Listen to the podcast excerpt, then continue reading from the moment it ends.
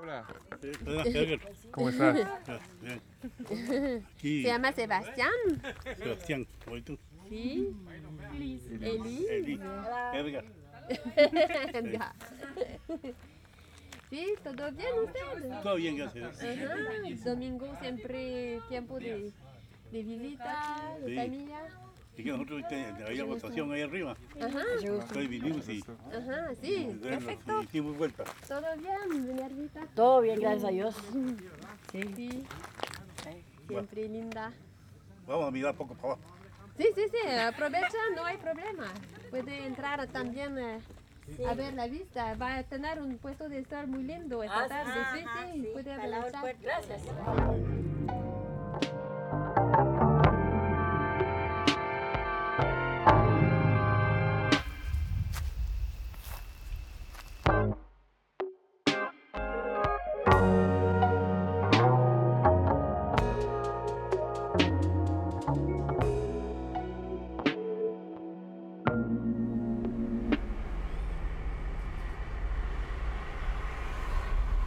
Est arrivé hier à San José, capitale du Costa Rica, en compagnie de Simon Fabi, Laura Kravzik et Zabi Brunel du Café Cantouk à Québec. Aujourd'hui, c'est le 2 février 2020, on est le matin, il fait 26 degrés Celsius, gros soleil. On est présentement en route vers Berlin de San Ramon, sur une des voies rapides et somme toute très achalandées de la région. De chaque côté, on voit défiler des vieux VUS des années 80, des chars de l'année, des chiens dans des boîtes de pick-up, des camions qui emmènent large. En bordure, c'est des commerces, des panneaux publicitaires démesurés et un arrière-plan de montagne partout où on regarde. En plein milieu de la route, on croise des vendeurs de chips de bananes plantain, des vendeurs de chapeaux, puis des motos qui se faufilent au travers de tout ça. Et tout le monde reste bien relax. C'est la pura vida qu'ils disent. À Berlin de San Ramon, on va rencontrer des Québécois qui se sont établis là-bas. Ça fait quand même drôle, hein? C'est notre première journée officielle en sol costaricain. Puis tout de suite, on s'en va retrouver notre monde. J'avais mis des planches pour faire du yoga, du hot yoga. Ah, les, voix qu'on entend, ce sont celles de Marie-Dominique Bergeron et Martin Perron, les propriétaires de la Quinta Las Maracas. En espagnol, quinta veut dire cinquième, mais c'est aussi le mot utilisé en Amérique latine pour dire maison de campagne ou fermette. Maraca, c'est le nom vernaculaire d'une sorte de fleur qu'on trouve ici et qui, on s'en doute bien, ressemble à l'instrument de musique, les maracas. Mais quand même, c'est pas un hasard si ce nom-là a été choisi, c'est clairement un clin d'œil à leur passé musical. Parce qu'avant de démarrer leur entreprise, Père Humbert, avant même de penser déménager du Québec, tous les deux étaient à la direction du camp musical du Saguenay-Lac-Saint-Jean, à Métabetchouane. C'est suite à de multiples voyages qu'ils ont décidé d'acheter en 2006 le terrain de 2 hectares où on se trouve aujourd'hui, terrain sur lequel poussaient déjà des caféiers. Ceci étant dit, euh, ils admettent qu'initialement, ils l'ont pas acheté pour la plantation de café. Leur projet au départ consistait plutôt à construire quelques studios sur la montagne pour y héberger des touristes. Par la suite a germé un intérêt pour l'agriculture du café et une envie de goûter à l'ouvrage que ça représente, fait qu'à partir de 2016, avec l'aide de leur entourage, dont la famille Zumbado à qui appartenait justement la plantation, Martin et Marie-Dominique se sont lancés à fond dans la caféiculture. Puis de fil en aiguille, ils se sont mis à l'exportation de d'autres récoltes que la leur. Ils se sont mis à créer des liens dans la région, mais aussi ailleurs dans le monde, et peu à peu, leur rôle d'exportateur a pris plus d'importance. Au moment de les rencontrer, la Quinta Las Maracas est à vendre. C'est qu'ils ont fait l'acquisition d'une propriété près de la mer, d'où ils aimeraient concentrer leurs efforts sur leur métier d'exportateur. On avait commencé à parler de, la propriété dans le Pacifique. Il, ultimement, y a-t-il un lien entre ce qui se passe ici et la propriété là-bas? Oui. C'est que notre travail ici, une pla- la plantation, c'est notre travail d'agriculteur, si on veut. Ouais. Ce côté-là, on va. Je te dis pas qu'on a fini d'apprendre loin de là, là, on pourrait apprendre toute notre vie, mais on a une assez bonne idée c'est quoi une plantation de café, c'est quoi que rencontrent les producteurs, c'est Mhm. quoi les produits qu'ils doivent mettre, comment est-ce qu'ils doivent entretenir, comment est-ce qu'ils travaillent. Mais les défis, Euh, les défis les- auxquels sont confrontés. euh, Fait que tout ce côté-là d'agriculture, euh, nous, après ça, quand on a dit, bon, mais si on veut gagner notre vie, ça va être plus de l'exportation. L'exportation, c'est pas nécessairement exporter notre planta- le Juste- produit de notre plantation, ouais. c'est exporter des cafés de spécialité à l'extérieur. Fait que c'est ça qu'on a commencé, là. Fait que là, tu vois, on avait... euh, Quand vous dites à l'extérieur, c'est à l'extérieur. ben, comme là, au. Canada, dans, dans le moment... c'est- pays. dans- oui, dans En d'autres fait, pays. en fait euh, juste depuis le début, ça- nous, ça fait quatre ans en temps plein. Depuis janvier, ça a fait quatre ans. Fait que là, on commence notre cinquième année. Euh, au début, ben, on voulait tout apprendre. puis On avait quelqu'un avec nous qui connaissait beaucoup du café, qui était associé, mais finalement, qu'on- ça a pas, on- on n'a pas resté longtemps ensemble. Sauf que à ce point-là, c'était d'abord d'apprendre avec, euh, en ayant une plantation, puisqu'on avait la propriété aussi. Il y a le volet de torréfaction qui est un autre monde, une autre étape, une autre chaîne, si on veut, de, de, de- de- du monde du café, puis le volet exportation. Ouais. Donc, on avait vraiment ces trois projets-là en parallèle qu'on voulait apprendre, faire évoluer. Tout ça est venu comme ensemble. Puis à un moment donné, ben là, plus tu avances là-dedans, ben là, on, aussi nous voir c'est quoi nos affinités. Euh, Il y a une question physique aussi. De, on n'est pas des personnes avec un bagage de d'agriculture naturelle. Il y a beaucoup de choses qu'on a appris, qu'on était capable de faire, mais c'est pas notre, notre force. Puis on est deux, on n'avait pas l'in- pour avoir une plantation qui soit rentable, ben, ça prend plusieurs hectares. Fait que là, on n'avait pas l'intention ni les moyens financiers d'acheter d'autres terres. Là où on est rendu dans notre vie, dans notre cheminement, on voulait pas non plus s'embarquer avec une grosse entreprise, c'était pas l'idée. Fait que ce qu'on aime, c'est la rencontre des gens, c'est de vous recevoir, c'est de d'être fier des produits, d'être fier de ce que les, euh, les producteurs font, les, les moulins de transformation, tout ça maintenant, euh, c'est ça, on est capable de. On, on a une bonne idée là, de, de l'ensemble du marché, puis il y en a encore plein à, à connaître et à découvrir. Là. Mais maintenant, on veut travailler avec cette acquisition-là qu'on a faite depuis quatre ans. C'est un mode de vie. hein. Quand tu t'en viens au Costa Rica, c'est pas, tu viens pas là pour te rendre millionnaire. C'est un mode de vie que tu dis, Ben, il y en a bon, ben, c'est ça. millionnaires, euh, histoire. tu, fais suffisamment des sous pour vivre, puis être très bien, puis faire une coupe de voyage. Puis, ju- pour pour donner une idée de si on avait été plus loin en la gardant, c'était quoi le but? C'était un peu comme une vigne privée. C'est que là, tu vas aller en compétition pour aller gagner des médailles, gagner des prix, puis donner une valeur à ton micro-lot, puis aller en compétition, la tasse d'excellence. Puis là, si tu gagnes un certain prix, puis après ça, tu vas aller aux enchères, ton café va avoir plus de, tu vas avoir plus de sous pour ta livre de café.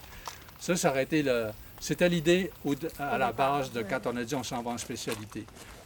Entre-temps, bien là, c'est ça. On a dit, OK, oh, on s'embarque encore dans une affaire à long terme. C'est pas sûr du résultat non plus. Quoique, quand on a fait analyser notre café, les- les- la première école là, des Decatura, le café gourmet, c'est 85 points de, de- de pourcentage. Puis la première école était à 86,9. On a dit, bon, mais on, on a un bon café gourmet à la base. là. Il s'agit de poursuivre notre travail puis, euh, par rapport à ça. Fait que là, dans le fond, vous vous retrouviez juste comme euh, dans le rôle de l'exportateur. Ouais, dans le rôle C'est le bout qui me manquait, excuse-moi. Exportateur puis commercialisé aussi. Puis en C'est même pas temps, seulement on- on du, trade là, qu'on fait, c'est on est vraiment un lien beaucoup plus serré avec les producteurs, puis avec Ben, l'acheteur et tout ça. là. Ça dépend de la relation d'affaires. Ouais. Mais si, euh, si, si quelqu'un comme vous autres, mettons, vous direz, mets-nous en contact avec vraiment une ferme, tu sais, on va, on va faire le lien direct, là. Mais c'est sûr qu'il y en a que c'est plus du volume, là, c'est une question de prix, c'est une question de ça, c'est du trade normal, là. Fait que, tu sais, on fait tout ça, mais euh, ce qu'on souhaite, c'est développer plus des relations d'affinité. Comme euh, actuellement, nos clients à Ottawa sont vraiment... euh, Là, ils viennent de venir, on a passé cinq jours avec eux, ils ont, ils ont rencontré des fermiers, ils sont en train de développer vraiment un café unique en appui à des, à des producteurs précis. Fait que le lien, la chaîne est vraiment direct avec eux. Mais on n'a pas le choix. Pour sortir du café d'ici, ça prend un exportateur. Deuxièmement, en étant nous-mêmes Canadiens et tout ça, ben on a, disons, vraiment le souci de faire en sorte que toutes les choses se passent le mieux possible. Comme on a développé aussi euh, euh, d'exporter du café déjà torréfié. Fait que là, on est dans le timing. Nous autres, on garantit que le café va arriver, euh, à part s'il y a un pépin dans le transport qui ne nous concerne pas, là, mais entre le jour de la torréfaction le jour qu'ils arrivent euh, à l'aéroport de destination, c'est une semaine. Fait qu'ici, la coordination, elles sont pas vite de même. Je café- travaille vraiment fort. Vous vendez du café torréfié? Oui, qu'on fait torréfier ici à la demande du client. Lui, c'était son concept d'avoir un café euh, torréfié à l'origine. C'est comme un petit lot là, qui vend Ok. ensemble, mais qui est préparé pour. Donc, c'est l'étiquette du magasin là-bas, OK. préparé par eux. Que nous, on, on coordonne toute la torréfaction avec notre maître torréfacteur. Ils se sont entendus vraiment sur un profil. Il a goûté, il a l'accepté. Fait que là, on l'envoie, il est emballé selon, selon ce qu'on s'entend là, euh, par avion. Fait que, il arrive prêt à mettre ses tablettes frais, produit dans le pays d'origine. Ouais, c'est un concept. euh, Hans a fait ça, fait qu'il a- puis il a rencontré notre torréfacteur, qui est un Italien. Ils sont blendés ensemble vraiment. On est allé chez le producteur, on a fait du coping. À partir de là, savoir vraiment qu'est-ce que lui voulait, quel ce qu'il voulait. Puis là, on avait fait un exercice de coping. Après ça, on l'a refait tout seul avec Mathia, notre, notre torréfacteur. Puis là, Anne s'est dit, bon, mais faites, faites-moi encore une dizaine de coping, prenez votre meilleur, que vous pensez que tout le monde est unanime, envoyez-moi ça à Ottawa. C'est ce qu'on a fait, puis euh, il y a du bingo, ça marche, tout le monde aime. Puis à partir de là, ben, on a envoyé une palette, un 200 kg, torréfié. Torréfié le, mer- le, le mardi, le mercredi, il est empaqueté. Le jeudi, il passe à e-café pour avoir les... Là, les- là, on, a- là, on, a- on est dans les transactions.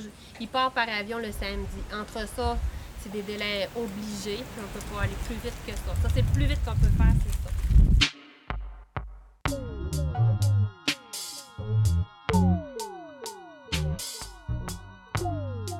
Le relief du Costa Rica module beaucoup. C'est des chaînes de montagnes qui s'entrecroisent, de sorte qu'à un moment donné, les villages, les quartiers, les routes n'ont pas le choix de s'éparpiller en hauteur. Pour se rendre en voiture à la Quinta Las Maracas, comme à bien d'autres places d'ailleurs, on va s'en rendre compte dans les prochains jours, on doit suivre des petits chemins étroits qui sillonnent le paysage, qui montent et descendent souvent sur le bord de pentes escarpées pour nous amener d'une montagne à une autre. On peut pas faire autrement que de penser qu'on est perdu jusqu'à ce qu'on voit finalement apparaître à notre droite une maison, entourée de grands arbres et de fleurs, avec à côté d'elle un mur sur lequel est peint à la main Las Maracas en grosses lettres. Cette maison-là, c'est celle dans laquelle vivaient les anciens propriétaires, les Zumbado. Martin et Marie-Dominique l'ont rénovée pour loger des visiteurs et surtout pour entreposer du stock. Comme dans le garage, il y a leurs accessoires pour la cueillette. Juste à côté de la porte, on voit la dépulpeuse qui sert évidemment à séparer les grains de leur pulpe. Dans un autre coin, on aperçoit une caisse en métal à capacité de 20 litres.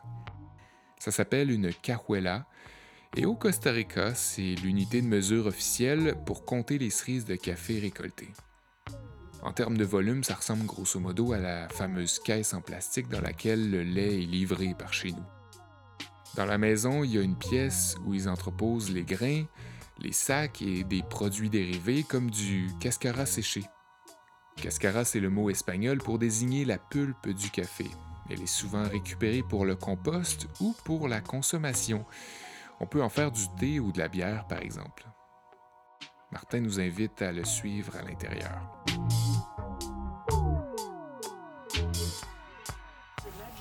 J'ai gardé le garage. Ça, c'est le que Quand a le temps de la récolte, c'est pesant, ça, on sort ça, on s'éreinte. Mais ça, dans le cours, on s'installe dans le cours avec les Estagnols, les barils. Fait qu'on a tout notre kit. Fait que, euh, on a un homme euh, à l'année qui travaille pour nous autres. Fait que euh, quand vient le temps de la récolte, il vient avec sa femme, son petit gars de 6 ans, puis les autres s'installent dans la montagne, puis ils vont nous sortir l'équivalent de. Ça, c'est des cafuelas. C'est la mesure technique pour n'importe qui euh, de café. Un gros Fait que ça, euh, ça ici, là. Fait que ça, il en ramasse peut-être une dizaine, puis Ok. cueilli à la main. Fait que quand ça arrive en poche, après ça, on le met dans un, un baril comme ça qu'on remplit d'eau. Puis on après avoir mesuré les fruits, parce que c'est là qu'on le paye. Bon, mais tant, c'est tant de colonnes pour chacun des, de ce que tu reçois. On met tout ça dans l'eau, puis on lave. Tous les flotteurs, tout ce qui n'est pas bon, poup, Ça monte. c'est en surface, je l'enlève. Et tout ce qui est bon, Puis comme on travaille en café de spécialité qui est ramassé grain à grain, on n'a pas tellement de rejets, si on veut. Mais on a quand même une certaine quantité, Il mais il y a- il y en a moins vu. c'est ça. Fait que là, quand c'est nettoyé comme ça, on le sort et on le passe là-dedans. Là, on récolte en avant les grains, puis euh, la cascara, tout le reste qui va s'en aller en compost. Fait que euh, c'est de la façon qu'on travaille. Fait que quand je fais une récolte, euh, c'est une récolte annuelle, grosso modo, mais on le fait trois à quatre fois. La Ouais. première, on ramasse peut-être l'équivalent de deux fois ça, parce que c'est c'est seulement les murs qu'il y a dans chacun des plants qui va dire à la plante, c'est le temps de mûrir. Fait que quand on enlève les premiers, après, c'est pour tout le monde. Après ça, ça se met à mûrir. Là, la deuxième récolte, ça, c'est la bonne. Là, on ramasse tout ce qui est mûr. Fait que euh, ça va durer, la deuxième récolte comme telle peut durer une semaine. Autrement dit, comme ça, ils vont m'en apporter à peu près une dizaine par jour. Quand ils les apportent, ça me prend à peu près deux heures, puis tout est rendu sur les tables, tout est nettoyé, tout est fait. Fait que autres, ils commencent à 6 heures le matin, ils, reviennent de la montagne vers 2 heures. Euh, On installe le kit, on se prépare, puis euh, souvent 4 heures, 4 heures et demie, 5 heures, il est parti. Puis moi, tout est ramassé. Ça sèche sur les tables. C'est deux récoltes que vous faites. Après ça, il va avoir, on va attendre encore à peu près euh, un mois, trois semaines, un mois. Là, il va y avoir la troisième récolte, si elle est suffisante. Et après ça, il va rester la dernière. Là, il nous reste la dernière, quand- ce qu'on appelle la répella. La répella, c'est qu'il faut tout, tout, tout ramasser. Les grains noirs, les grains qui ont tombé à terre, les grains verts. Il faut tout ramasser. Pour pas qu'il y ait de maladies qui s'installent, c'est- c'est majeur pour tout le monde. Quand tout ça est fait, Là, la récolte est faite, le café va sécher. Quand il est rendu à 10,5, 11% d'humidité, 11,5%, on le ramasse, on le met en entrepôt, on le laisse reposer un mois, un mois et demi en parche. Vous allez le voir, qu'est-ce que le café en parche, vous connaissez ça. Puis, euh, quand vient le temps après ça de le mettre en verre, on le met en verre, on le met en sac prêt à exporter. Que ça, c'est le travail en- gros. Quand ça c'est fait, cette partie-là, en même temps, il faut tout de suite s'occuper de, de la- des plants. Il faut enlever tout ce qui est de trop, il faut garder juste. On va le voir plus euh, sur place. Qu'est-ce qu'il faut faire comme travail? Avant, sur tous tes plans, il y a juste euh, ce monsieur qui travaille. Vous êtes juste 3-4 à ramasser. Ben, pour la grosse, hein, parce qu'on a, Ah, deux, ouais, on a deux hectares de, plantation. ok. Sans quincaillerie, hein. Ça, c'était la maison des anciens producteurs quand on l'a acheté. Ensuite, ça a été euh, la maison de nos gardiens. Et ce printemps, j'ai entrepris de, de l'arranger pour la mettre sur Airbnb. Ah ouais. Ah, c'est hot, hein? Je me vois bien douter là, moi. C'est ça. Commencer par faire la chambre à coucher, puis autant qu'à y être. Ouais. Ça a commencé de même. Fait que j'ai fait la salle de bain complète, Oh, la fenêtre par la douche. Une douche italienne. Trop bien. Puis là, on voulait avoir de l'espace aussi comme ça pour le café. C'est ici que ça se passe. Un genre de mini lab. Fait que Là-dedans, a du café vert. Ça, c'est le café de la première récolte qui est dedans. La semaine prochaine, je l'envoie dans des graines pro puis tout ça. Ah ouais? Tu l'envoies pas en parche. Oui, en parche, dans des graines pro puis dans le, le jus de même. OK. Puis là, il va être scellé pour un mois, un mois et demi. OK, puis dans le fond, il est déparché juste à l'exportation? Juste avant. Fait qu'on a fait des, des de co- code QR qui va sur le site web. On a fait des petits comme ça, 100 125. Pour l'hôtellerie, on a fait aussi ceux qui ont des chambres avec euh, un poêle, par exemple, une petite cuisinette. Ah ouais. Pour la cafetière italienne, on a fait des sachets à 60 grammes pour, pour, euh, Ah, Un pote, là, genre? de 4 personnes, là, cafetière c'est fort. italienne. Génial. Fait que c'est là-dedans, tu vois, comme nos, nos boîtes. On café quand on l'envoie en torréfaction. Ah 200 kilos, c'est 8, boîtes de même. Ça, c'est le thé qu'on achète. Ah, en- ouais. Ah ouais. Celui-là, il est séché, déshydraté. Fait que c'est tout un procédé, là, la- salle où ça se fait. Le café rentre au complet en fruits organiques. Il est lavé, il est dépulpé. Tout est ramassé carrément. euh, ça fait que dans le fond, ça, c'est grade, euh, food Ouais, food grade. Tout le monde est habillé avec des masques, toute l'affaire avec des gants. Tout ce travail-là. Fait que quand, quand il est dépulpé, après ça, il est trié. Il est envoyé pasteurisé sur des, des grandes planches pasteurisées à la chaleur, gros steam. Mm. Ça sort de là et ça s'en va dans le. Puis toi, tu l'achètes, dans le fond? Ouais. Tu le revends à des clients? Ouais. Ah, c'est intéressant. En sortant sur le petit balcon de la cuisine, on se sent presque dans le vide. On voit pas le terrain, la pente est trop raide, puis on se rend compte tout à coup à quel point on est haut en altitude. La vue qui s'offre à nous, c'est des terres montagneuses, la mer au loin qui s'étend jusqu'à se perdre dans le ciel. Avec le soleil qui perce les nuages, on dirait juste que c'est pas réel tellement tout est parfaitement disposé. Un peu plus haut, à côté de la maison, Marie-Dominique puis Martin se sont construits un studio où ils vivent avec leur chien Banjo et leur chatte Christelle, un studio caché par la végétation et où on va aller se rafraîchir un peu plus tard.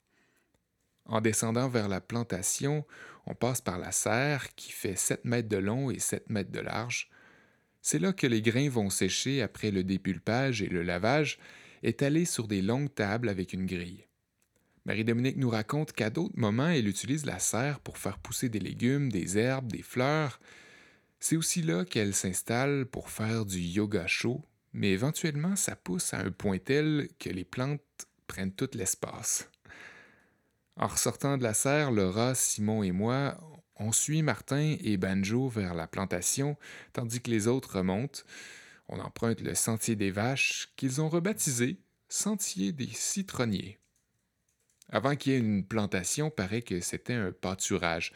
C'est pas rare de voir ici que des terrains aussi accidentés, qui ont pas tellement l'air accessibles ou propices aux attroupements, soient quand même utilisés pour élever du bétail. On en a vu quelques-uns sur la route en s'en venant. Puis dans le cas présent, les vaches avaient aplani légèrement la terre à des endroits précis, à force de monter puis de descendre en zigzag, de sorte que ça finit par faire un petit chemin. En réaménageant Las Maracas, Martin et Marie-Dominique en ont profité pour planter des citronniers tout au long de la côte, aux abords du chemin, et c'est devenu, comme ça, le sentier des citronniers. Malgré tout, c'est pas évident de se déplacer sans glisser. La pente reste tout de même abrupte, c'est essoufflant, puis le sol est friable, ce qui fait qu'on est tous bien concentrés en marchant. On se suit à la queue leu en différentes variétés de caféiers et différents types d'arbres, tous bien espacés. Puis on s'arrête devant un plan sur lequel on peut voir une bonne quantité de fleurs blanches. Quand on a fait notre plantation, ici, c'est un bon exemple. Un- les cultivateurs, quand ils travaillent pour la production, la quantité, ils vont mettre un arbre ici, ils vont en mettre un autre là. L- La ligne ici, ils vont la rapprocher ici. C'est à peu près un mètre de chaque. Nous autres, on a mis euh, deux mètres à peu près ici pour un mètre et demi, grosso modo. Fait que pour faire ça, quand tu construis, tu as un gabarit. Tu te fais un, un gabarit, un triangle, puis tes mesures. Fait que les gars, quand ils arrivent, il faut travailler, ils fonctionnent avec ça. OK. Là, là, c'est là que tu as tes trous. Chacun des trous, quand c'est un producteur normal qui va acheter un plant dans un sac de plastique comme ça, de 2 kilos qui va être d'eau avec le plant dedans, il va faire le trou à peu près à la même grosseur, puis il va l'envoyer dedans. Ici, quand on l'a fait, on a fait un trou de 30 cm par 30 cm par 30 cm. Fait qu'on avait des gens qui creusaient, des gens qui mettaient le calcium, des gens qui mettaient euh, euh, d'autres produits, des nutriments, des- tout ce qu'il fallait, la fertilisation, etc., avant de mettre le Fait que ça a été, euh, on est à peu près 10 travailleurs. Ça a pris 6 semaines, 8 semaines pour faire la montagne. Excessivement rappeler. Divisé par zone maintenant, je travaille avec une zone qu'on a fait plastifier. Fait que mon travailleur, quand je dis, bon, OK, chapier, ça veut dire passer la débroussailleuse. Quand tu travailles en organique, tu veux pas avoir de chimique, tu veux pas de Roundup et compagnie entre les, les choses. Fait que tu fais passer la, la débroussailleuse à la main, électrique, là, au gaz. Là. Fait qu'il fait toute la montagne, en avant, en arrière. Ça lui prend 12 jours pour faire la montagne à 6 heures par jour, 6 jours par semaine.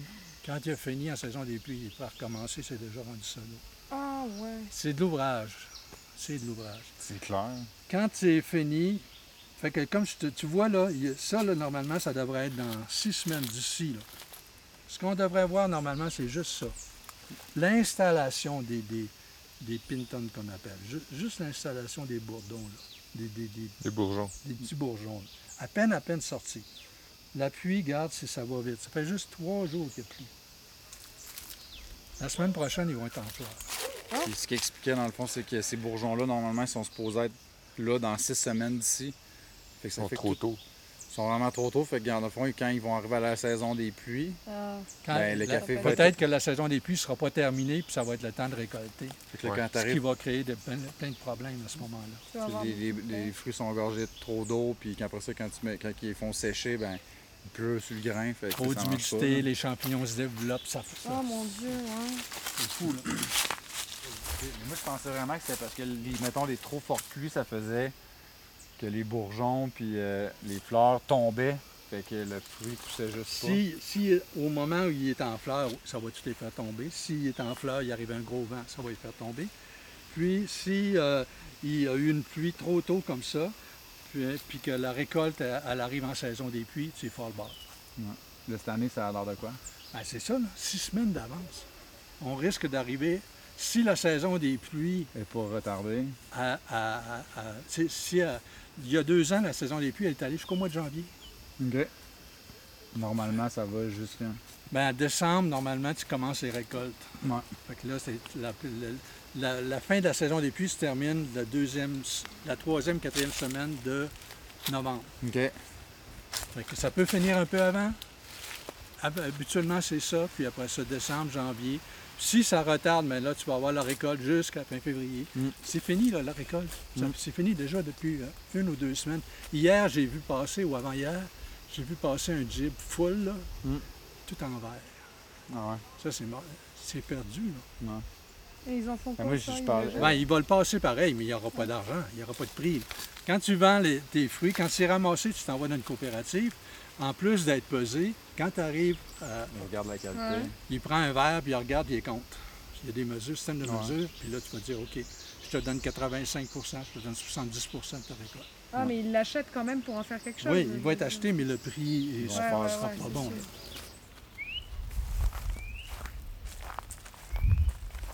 Quand euh, on a fait notre plantation en haut, les 22 000 plants, les 22 000 plants qui étaient en haut, là, qui poussaient euh, dans la terre, il fallait les sortir un par un. Tu as une racine principale qui est déjà rendue longue, qu'il faut que tu coupes parce qu'elle elle peut pousser jusqu'à 30 pieds puis elle est complètement inutile. Ce que tu as besoin, c'est les racines qui s'en vont de côté. Donc, euh, avant de remplir ça, qui était de la terre avec euh, euh, plus léger, puis avec le bon, le bon terreau pour pouvoir mettre la plante à l'intérieur. C'est ça qu'on a rempli.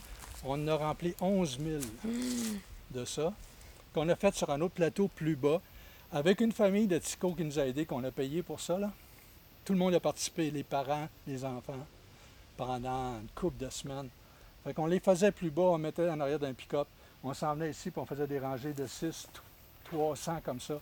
On a rempli à grandeur, au complet, au complet, de ça. Fait que quand ça a été fini, il fallait que je me retourne au Québec. On nous autres, euh, nos vacances étaient finies. Il fallait retourner travailler.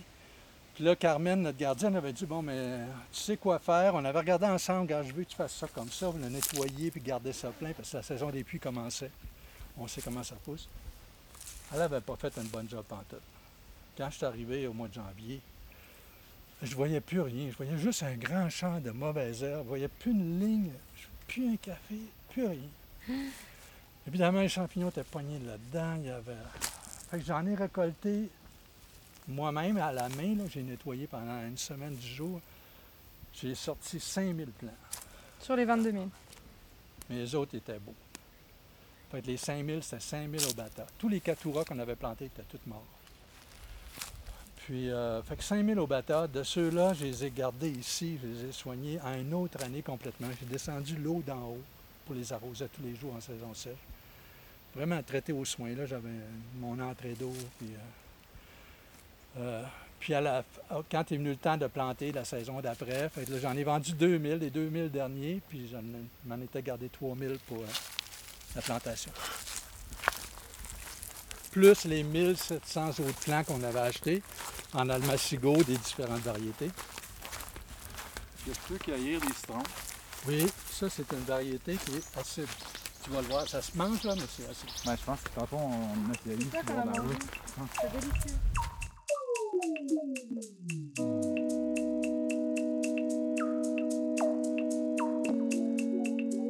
En revenant sur le sujet, Martin précise que la tige principale du caféier, qui pourrait pousser jusqu'à 30 pieds de haut, n'est pas nécessairement inutile. C'est juste qu'en la coupant, ça favorise le développement des autres tiges autour, et ça rend le plant plus vigoureux. Entretenir une plantation vient avec un bon nombre de complications. On vient d'entendre un bon exemple dans l'anecdote de Martin. Ceci étant dit, ces complications-là sont aussi venues de leurs efforts à rendre la terre le plus biologique possible. Ils ont pris la décision de ne jamais utiliser de glyphosate comme herbicide, ce qu'on appelle communément le Roundup, et d'augmenter plutôt le coût de leur main-d'œuvre qui doit par conséquent couper l'herbe régulièrement et aussi faire attention aux serpents venimeux beaucoup plus enclins à venir y faire un tour. Ils ont aussi appris à cultiver les micro-organismes pour se débarrasser des produits chimiques potentiellement euh, présents dans le sol, mais en transplantant les semis, il y a toujours un certain danger de les fragiliser en cours d'opération. L'agriculture de Martin et Marie-Dominique priorise également l'ombrage, c'est-à-dire qu'au travers de leurs plants de café, ils font pousser d'autres arbres, plus grands, plus feuillus, qui vont leur faire de l'ombre, diminuer le stress, aider à une croissance plus saine. En contrepartie, ça peut diminuer le rendement des fruits et augmenter les risques de champignons sur les plants. Sachant que les caféiculteurs du monde entier éprouvent tous des difficultés, peu importe leur connaissance ou leur ancienneté, peu importe leur technique, à cause des maladies, à cause des saisons de moins en moins bien définies, à cause que le contexte économique instable rend l'anticipation presque impossible, à cause d'un tas d'imprévus qui peuvent survenir au cours d'une année, on peut s'imaginer que deux immigrants québécois sans aucun antécédent agricole l'auront pas facile. C'est sûr qu'au début, le fait de ne pas habiter à temps plein sur la ferme, de pas tout le temps être là quand ça pousse, ça a joué en leur défaveur. Mais même après, en étant présent aux petits soins, même avec la meilleure des volontés, on n'est pas à l'abri des problèmes. D'un côté, ça leur a peut-être fait faire les choses différemment que s'ils avaient repris une entreprise déjà établie. Ça les a fait expérimenter, et d'un autre côté, ça leur a permis de vivre certains défis que peuvent rencontrer les fermiers costaricains. Ça les a obligés à faire beaucoup de recherches, à étudier, à demander de l'aide autour d'eux. C'est riche à quelque part de pouvoir connecter avec nos compatriotes d'adoption, parce qu'on passe par des embûches similaires, parce qu'on a sué sous le même soleil, parce que nos inquiétudes face à l'avenir se rejoignent.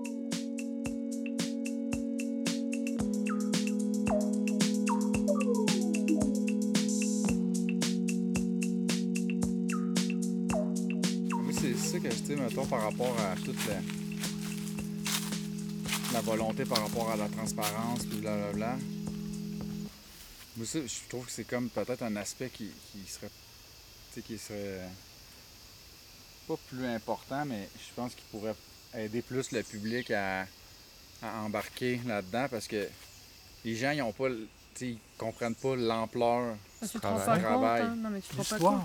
Aujourd'hui, surtout les petits, les cafétérias, les nouveaux, ceux qui veulent chercher un café de, qualité, ils veulent chercher un micro-lot, ils veulent avoir un bon café à leur goût à eux, puis à faire découvrir à, leur clientèle.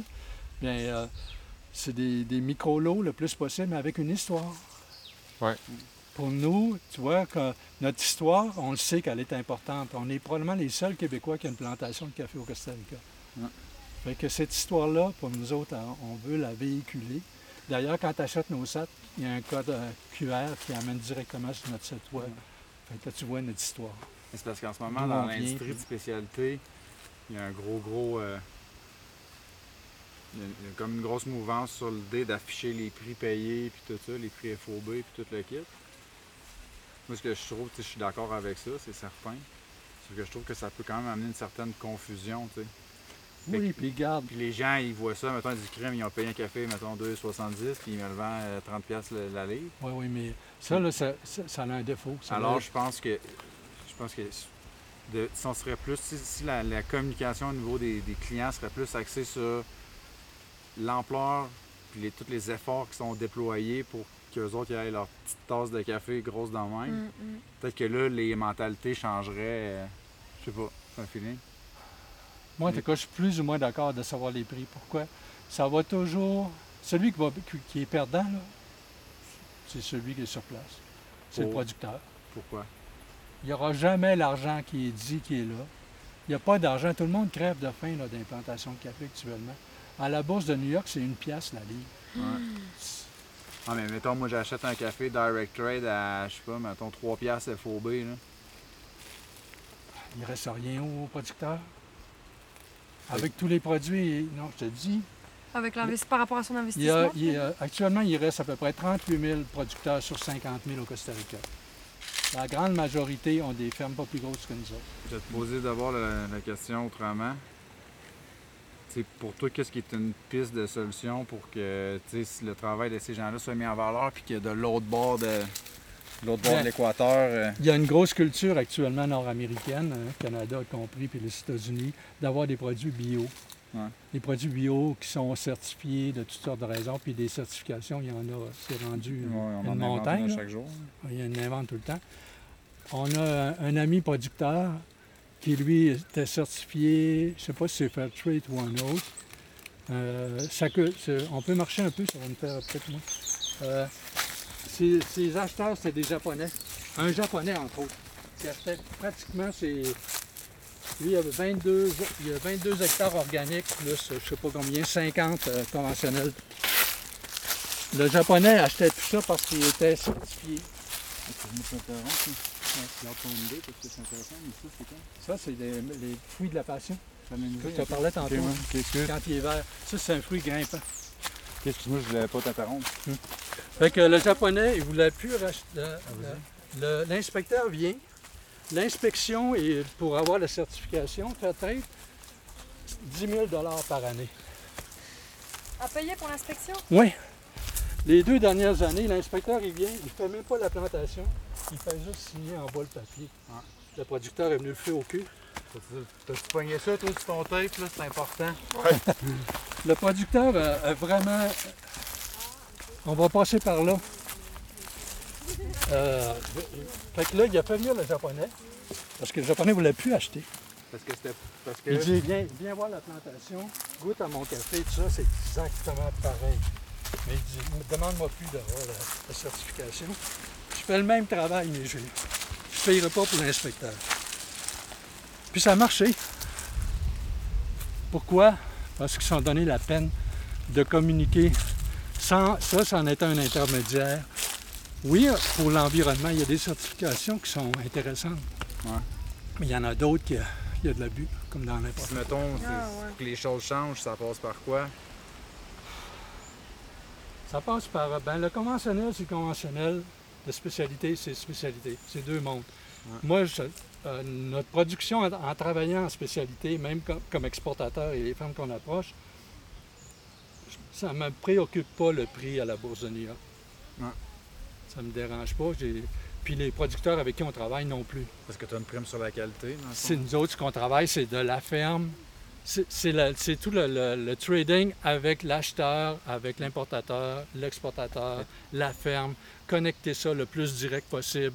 Puis les échanges qu'on va faire, la connaissance qu'on va faire et la confiance qu'on va se donner mutuellement pour travailler. Mais toi, toi tu serais-tu confortable de donner l'étiquette de Direct Trade à, la business que tu fais? Oui, mais il faudrait que je vois c'est quoi que ça veut dire exactement direct trade. C'est ce qu'on fait, mais est-ce que ça apporte, ça demande aussi des exigences et d'autres. euh, Ben là, pour l'instant, c'est un t- c'est une terminologie qui n'est pas euh, réglementée. c'est ça. C'est un- moi, je pense que c'est ça l'inconvénient majeur de cette. euh, Mais quand ça devient trop réglementé, Ouais. c'est le avoir problème de la commence.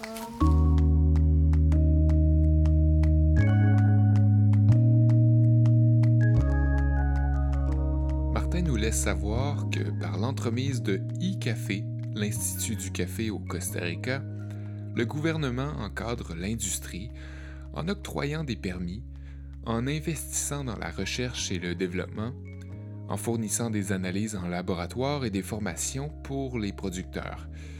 Le ministère de l'Agriculture offre même un programme de soutien pour modifier les techniques de travail afin de protéger les sols qui s'appauvrissent et diminuer l'utilisation des produits chimiques.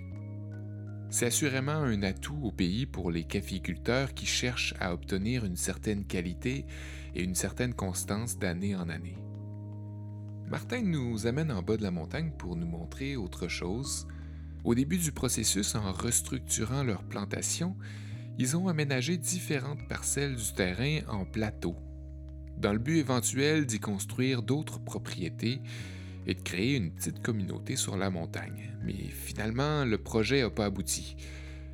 Ça leur permet quand même aujourd'hui d'utiliser ces espaces-là restés vacants pour y entasser des plants en attente d'être vendus ou remis en terre, ou pour inviter des visiteurs à installer leur tente.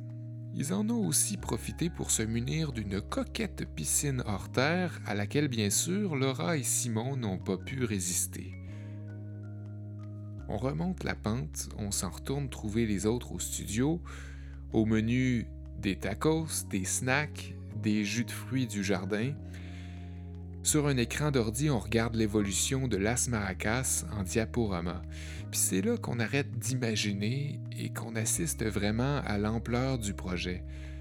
Les photos de Marie-Dominique, les mains dans la terre, encerclées de poussière en suspension, les photos des milliers de caféiers prêts à être transplantés, tout ça nous aide à comprendre d'où ils sont partis, puis c'est franchement impressionnant. Et s'ils décident maintenant de se tourner vers l'exportation, c'est pas parce que c'est gagné d'avance. Même si Marie-Dominique s'est impliquée dans la région, qu'elle y a créé des liens, même si la langue n'est plus une barrière, elle avoue ne pas toujours être prise au sérieux. Faire sa place, ça prend du temps et de l'acharnement.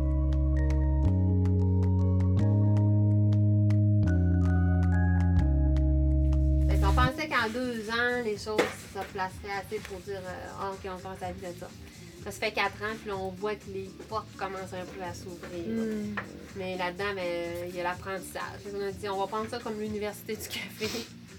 pour aller à l'école, puis, hein, faut investir, là. Fait que... Tant qu'on n'est pas au bout, dans le bout de ligne perdant, on dirait, on, on a toujours notre actif qui est ici. Fait qu'en en tout temps, on change d'idée, ben, on vend, puis... Mais on voit, même ça, quand on a décidé, qu'on a tout mis sur la table, parce que là, on a dit, il faut prendre des décisions. Puis là, tu te dis, je vends. OK. Mais ça fait un an et demi. Elle n'est pas, c'est pas vendu. Fait que c'est facile de dire, euh, je, je la vends, mais tant que tu n'as pas ton acheteur, euh, Là, ça fait Euh, un an et demi que vous êtes en vente. mm, ouais, à peu près. On a commencé cette. euh, puis là, ben, les marchés sont morts, tout est à vendre pour ça. On voit beaucoup de. Ouais. C'est vendé. Fait qu'ici, nous, Ouais, on a vrai. eu les. La plupart des visiteurs que les agents immobiliers ont amenés ici sont déjà à la retraite. T'amènes pas des gens à la retraite dans une montagne comme ça. Là. Puis ça, au début, c'était comme. euh, Le copas d'une plantation de café, Mais non. ça, Tu t'as bien beau pas t'occuper de la plantation puis laisser ça euh, naturel. Ça te donne quoi d'avoir un terrain Ouais. comme ça si tu veux pas l'utiliser? Fait qu'au bout de ligne, ce que- ce qu'on aurait aimé, nous, ça aurait été de vendre les, les- les deux plateaux plus bas qu'on avait subdivisés en terrain. Puis créer un, un petit groupe d'entraide en même temps. Quand il y en a un qui part, les autres peuvent euh, comme aider. tout ça. ça aurait été le fun, mais là, ça s'est pas passé comme ça. À un moment donné, des pourquoi c'est comme ça, on ne sait pas. C'est le même. fait que. euh, Ça, faut faire confiance aussi. ça évolue. euh, Ça prend, on prend, à un moment donné, on a un temps d'arrêt, puis on a un break, puis on, on écrit. ouais, on, est rendu grandes. là. Ouais. OK, on fait quoi? Quand on voit Après plus ça, de quand tu décides, OK, qu'est-ce que tu peux faire? Fait là, c'est un nouveau plan en marche. Puis là, tu te poses pas de questions. Tu, tu fonces. Puis à un moment donné, tu vas avoir un autre temps d'arrêt. Bon, OK, on est-tu dans la bonne direction? Ou on prend un autre tangente? Ou comment ça s'est passé? Quand on peu a en le plan A le plan B était drastique. J'ai écrit cinq pages euh, dans le temps de le dire. Ça, ça voulait dire on vend ici, on vend au Québec, on se départ, départit de ce qu'on a au Québec. C'était majeur. Ça, ça a été quelque chose. C'est une euh, famille, Ça, c'était il y a deux ans ou quatre ans? On a, ven- on, on a vendu notre maison au Québec euh, en juin 2018. Ah, ça fait pas long aussi. Ça fait un an et demi. Ouais. C'est après ça, en revenant ici, que là, à un moment donné, on a tout mis sur la table. Bon, qu'est-ce qu'on fait là? Que- Mais euh, Mais tu sais, Martin dit ça, puis en même temps, euh, nous, c'est comme ça qu'on l'a vécu, mais euh, au départ, tu penses pas que tu vas te repositionner. Tu sais, c'est- No- notre cheminement, ben, c'est puis- ça. Notre cheminement est tout à l'encontre de faire un plan d'affaires, puis respecter les étapes, puis tu sais, cheminer dans. Ça n'a aucun rapport. Puis je dis pas que c'est la bonne façon, c'est nous autres, c'est juste c'est ça qui est arrivé. Pour toutes C'est sortes de survie en même temps. C'est comment tu. Tu veux, as fait le choix de vivre ici. Comment tu t'arranges pour Mais on vivre veut pas, ici? on veut pas être dans la misère. On n'est pas venu ici pour se mettre dans le trouble non plus, là, tu sais.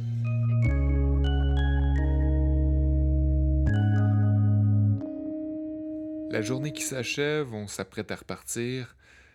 On remercie nos hôtes d'avoir pris le temps de nous accueillir chez eux. On se serre la main, on se prend dans nos bras, on se découvre des coups de soleil. Et avant de mettre le pied dans la voiture, on se fait surprendre par une visite inattendue. La famille Zumbado, qui jadis habitait ici.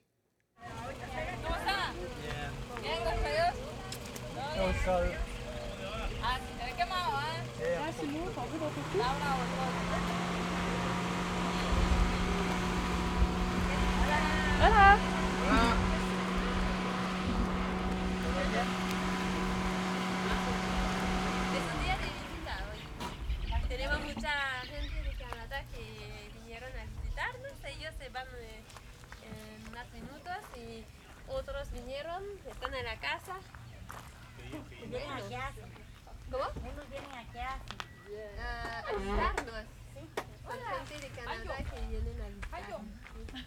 Ah, a qui sort. Ça, c'est la fille de, de- de- d'Edgar qui est là, ici, de qui on a acheté. Puis Roxana, c'était son terrain. Lequel on a acheté le terrain, puis ça lui a permis de s'acheter une voiture. C'est parce qu'ils habitent dans le coin ou quoi? Ah, de l'autre côté, Berlin, ouais, ils ont, ils ont été à San Ramon euh, une couple d'années, puis là, ils sont reconstruits euh, Ok. Mais sur comme là, ils près, viennent, près de ils, leur terre. ils viennent vous voir. Ouais, ils viennent saluer comme ça, là. Ok, c'est cool. Hasard. Ça, c'est des enfants, deux beaux enfants, Roxana. Como la guitarra. Voilà. Annie Gris.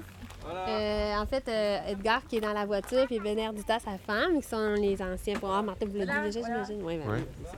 Edgar, qui est un, un des douze enfants. Ouais, 14. Ah, 16. 16, 16, 16. 16. Ouais, ouais, ouais, exactement. Rendu, rendu là. euh, Ouais, rendu là, ça se ressemble. C'est comme une chaussure, euh, une pointure de chaussure. ça, je fais une blague à cause je trouvais le chiffre était pareil.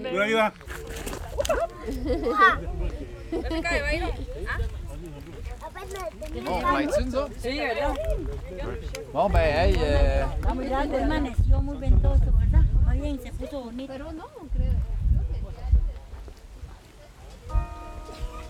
bonito. Pero no, creo. Viene de otro país, eh, la tempestad viene allá, de Estados Unidos y todas esas cosas, ¿verdad? Entonces nosotros recibimos la cola.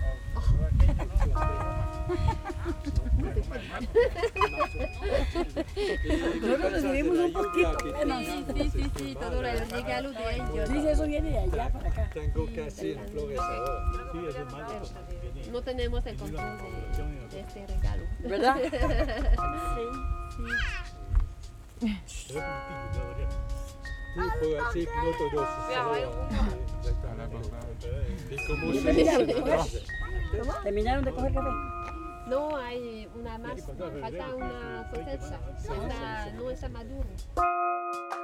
On remercie chaleureusement Marie-Dominique Bergeron et Martin Perron qui nous ont reçus comme de la famille et qui nous ont partagé leur histoire.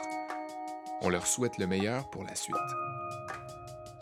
Évidemment, les histoires présentées dans cet épisode sont spécifiques à la réalité des gens qu'on y a rencontrés et ces réalités-là peuvent différer d'une région ou d'un pays à l'autre. Merci à tous ceux et celles qui ont contribué à la réalisation du projet notamment Simon qui nous a invités à le suivre, Samuel et Pierre Mathieu pour les conseils et les équipements audio, ainsi que toutes celles et ceux qui ont participé à notre levée de fonds.